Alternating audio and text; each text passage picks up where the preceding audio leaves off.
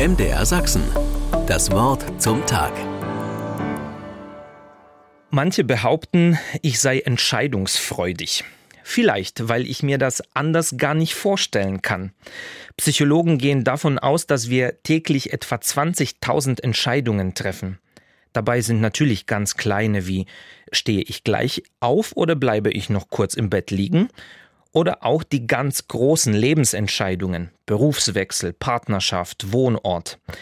Die richtige Entscheidung zu treffen ist bei den kleinen Sachen nicht das Problem. Bei den wichtigeren Entscheidungen scheint das schon anders zu sein.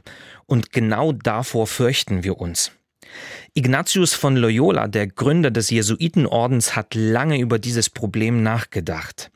Er möchte, dass in den Entscheidungsprozessen sowohl der Verstand als auch die Gefühle berücksichtigt werden, damit wir den eigenen Beweggründen auf die Spur kommen und so gute Entscheidungen treffen. Gleich am Anfang soll ich mich fragen, ob wirklich überhaupt eine Entscheidung ansteht. Um gute Entscheidungen zu treffen, muss ich mindestens am Anfang für alle Optionen offen sein, auch für die, die mir zuerst als suboptimal erscheinen. Im zweiten Schritt wird unsere Fantasie gefragt.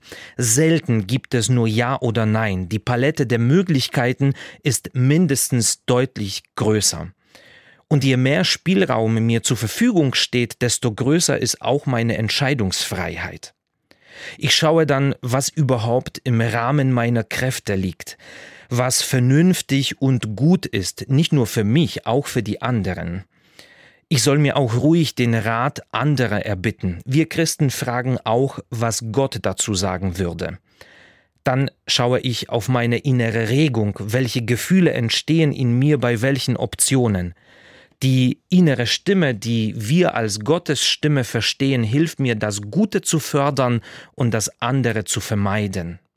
Ich versuche herauszufinden, wo ich mittel- und langfristig mehr Freiheit, mehr Gelassenheit, mehr persönliches Wachstum und mehr Zukunft spüre.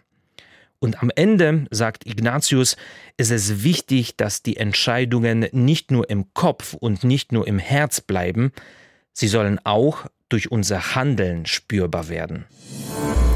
MDR Sachsen. Das Wort zum Tag.